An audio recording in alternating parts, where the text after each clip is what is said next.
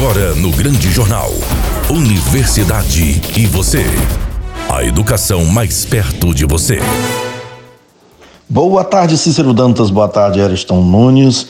Boa tarde a você, ouvinte do Grande Jornal, na Rádio Sucesso FM 104.9, do quadro Universidade e Você, apresentado por mim, professor Gilson Monteiro, e pela estudante Roberta Gonçalves. O convidado do dia é o pastor Oséias Silva dos Santos. Ele vai falar sobre a vida além da igreja. Também teremos a participação especial de Raidan Moreira.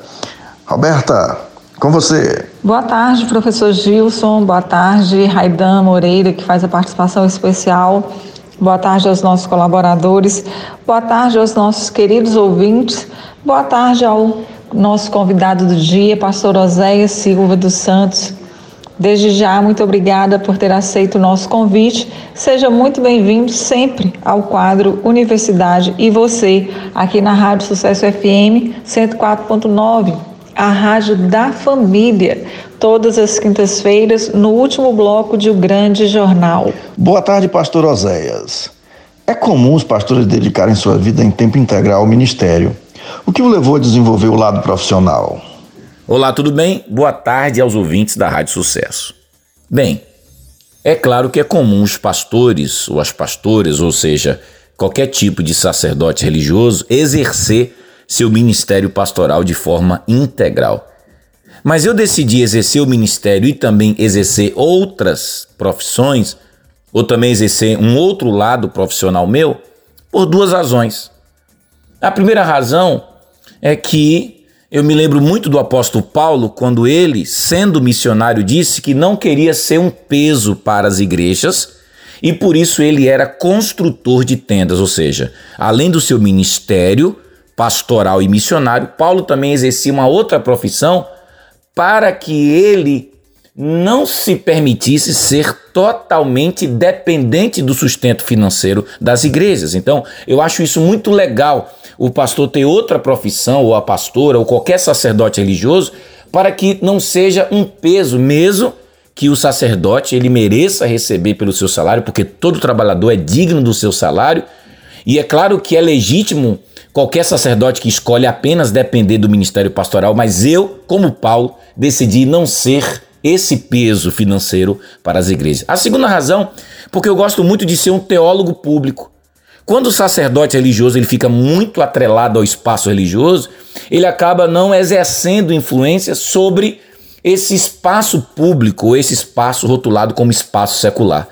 Como eu não acredito na dicotomia da realidade, porque eu não separo secular do religioso, eu penso que estar também no espaço profissional, exercendo outras atividades, me faz exercer essa, esse papel de teólogo público, com o um pé no espaço religioso e com o pé no espaço também secular. Então, é por isso que eu penso assim também. Pastor Azéias, buscar outra fonte de renda não causará prejuízos em seu ministério? Bem, eu não acho que exercer uma outra profissão prejudica o meu ministério pastoral. Primeiro, porque eu sou um bom administrador do meu tempo.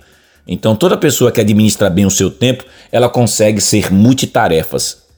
A segunda razão que me faz acreditar que minha outra profissão não prejudica o meu ministério pastoral é que o meu ministério pastoral é a minha prioridade. Então, a minha outra profissão, ela vem a reboque, em segundo plano não é uma questão primária para mim, mas sim uma questão secundária. Então, isso me faz ter cuidado e muitas vezes dizer muitos nãos para algumas propostas dessa, dessa minha outra vida profissional, porque o meu ministério pastoral sempre será a minha prioridade. Quando você tem prioridades bem definidas na sua vida, então eu penso que você pode sim desenvolver outras tarefas. Pastor, o senhor tem se desenvolvido na área de palestras, mentoria e treinamento para o mundo corporativo e instituições públicas. Como tem sido a reação das pessoas pelo fato de o senhor ser pastor? Bem, de fato, hoje eu tenho me inserido nesse mundo corporativo, me posicionando como palestrante, mentor e também oferecendo treinamentos para o mundo corporativo. E é claro que quando as pessoas elas tomam conhecimento que eu sou pastor, isso é, em primeira instância, causa um certo estranhamento e até uma certa resistência. E é por isso que quando eu estou no mundo corporativo, eu não me apresento como pastor, mas sim como o Oséias palestrante, o Oséias mentor, o Oséias treinador. Porque em nenhum momento eu estou ali para usar a minha linguagem religiosa para catequizar aquelas pessoas. Pelo contrário, eu estou ali usando aquela minha prerrogativa profissional para apropriar-me e utilizar-me muito bem desse espaço a fim de que eu cumpra bem e com excelência a função de palestrante, mentor e treinador daqueles que estão inseridos no mundo corporativo. Então, eu sei separar muito bem as coisas. Lógico que, com o passar do tempo, você acaba em algum momento, ou por meio de alguma linguagem, você acaba é, fazendo ou permitindo que o outro perceba que você tem resquícios do mundo religioso. Mas confesso que às vezes é, isso é até ruim para mim, porque quando as pessoas já sabem que você é um pastor, elas já pensam que você não está ali para treiná-las ou cumprir sua missão corporativa, mas sim para fazer proselitismos, evangelizá-las. Então,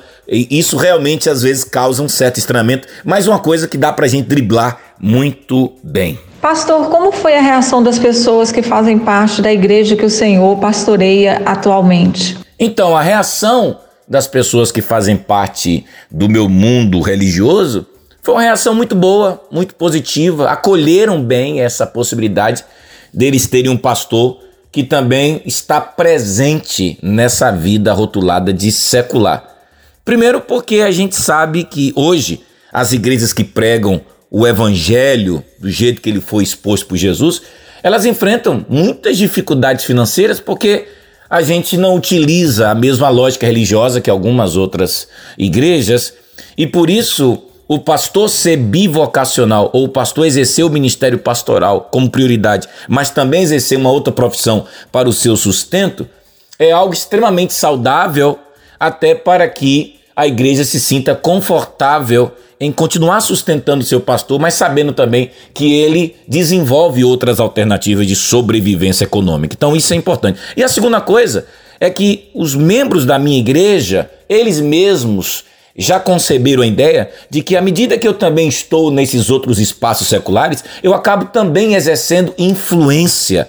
E isso até permite que eu me, me, é, me torne até muito mais conhecido e essa influência que eu exerço no mundo corporativo também permite que a própria igreja ela se aproxime, sabe, do segundo setor, do terceiro setor, para que também a igreja cumpra bem a sua missão aqui na terra, tendo o segundo e o terceiro setor como também parceiros na construção do reino na terra. Então, ter um pastor também inserido em todo esse mundo secular, isso só traz benefícios para a igreja. O senhor acredita que a sua postura pode encorajar outras, outros pastores em que as igrejas não têm condições de pagar salário? Então eu entendo que a bivocacionalidade é um ingrediente importante para a vida pastoral nos dias atuais.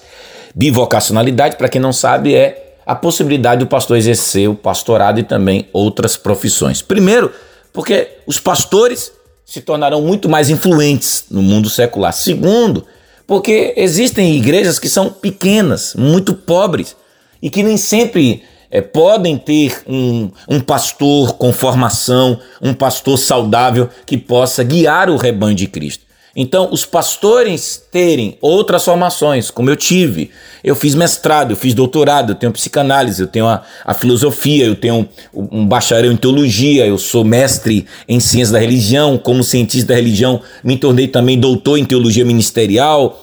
Enfim, tudo isso me capacitou e me instrumentalizou para que eu exercesse outros papéis sociais.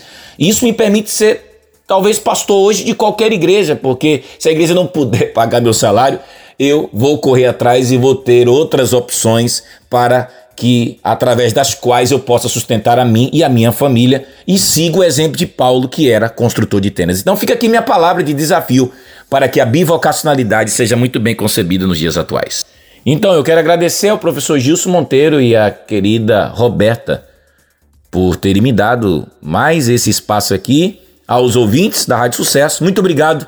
Espero estar com vocês logo, logo. Espero que minhas respostas ofereçam contribuições interessantes, necessárias e pertinentes para o desenvolvimento de vocês. Um abraço. Muito grato, pastor Oséias, é, que tem pós-graduação em teologia, é, que tem graduação em teologia, que tem doutorado livre pela Associação Cultural do Servo de Cristo, mestrado em Ciências da Religião, é um pastor altamente qualificado, o pastor Oséias, e nós precisamos de pessoas de alta qualificação para falarem também da Bíblia, de Jesus. Então, pastor, assim que nós precisarmos, que pudermos, sempre contaremos com a sua presença. Vai, Roberta, para chamar o Raidan com o nosso participante especial, né, que é o Raidan.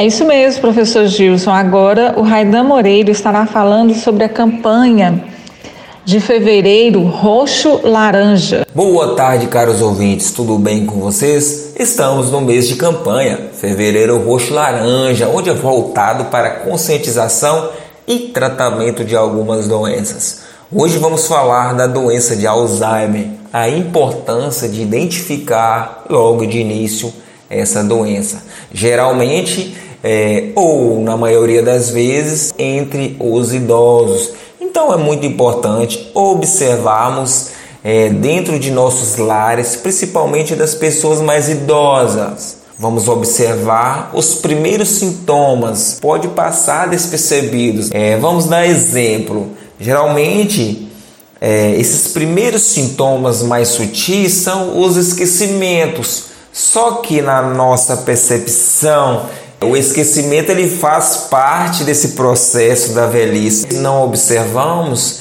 e isso vai passando. Então, na medida a doença vai evoluindo, as pessoas vão tendo mais dificuldades de locomoção, de comunicação, de exercer as atividades diárias. Então, é importante observar isso.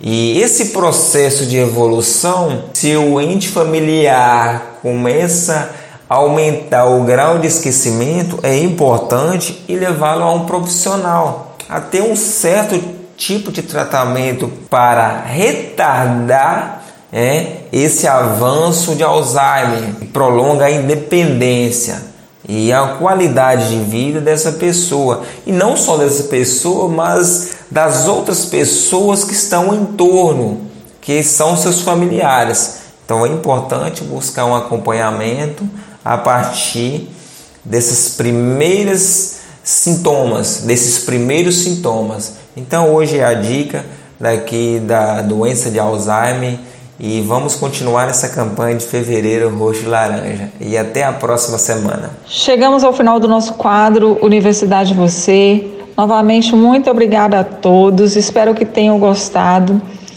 E até a próxima quinta-feira, se Deus assim nos permitir. Beijo no coração de vocês. Acabou. Que pena que eu tenho que ir embora. Boa tarde, Cícero Dantas. Boa tarde, Ariston Nunes. Boa tarde, Roberta Gonçalves. Boa tarde a você que está em casa, no carro, na bicicleta, na universidade ou em qualquer lugar. Tenha cuidado, a pandemia ainda não acabou. Tome todas as medidas para ter mais cuidado com a sua saúde e a saúde das outras pessoas. Voltaremos na próxima quinta-feira no último bloco de O Grande Jornal. Fique com o nosso Deus. Tchau, Teixeira de Freitas. Tchau, Brasil. Tchau, mundo. E até a próxima quinta-feira. Esta é uma atividade vinculada ao Grupo de Estudos e Pesquisas em Ecossistemas Comunicacionais e as Tecnologias da Inteligência. ECOEM. Você acabou de ouvir O Grande Jornal. Apresentação: Cícero Dantas. Reportagem: Márcio Barney e André Santos. Produção e sonoplastia: Eriston Nunes. Direção-geral: Leco Gomes.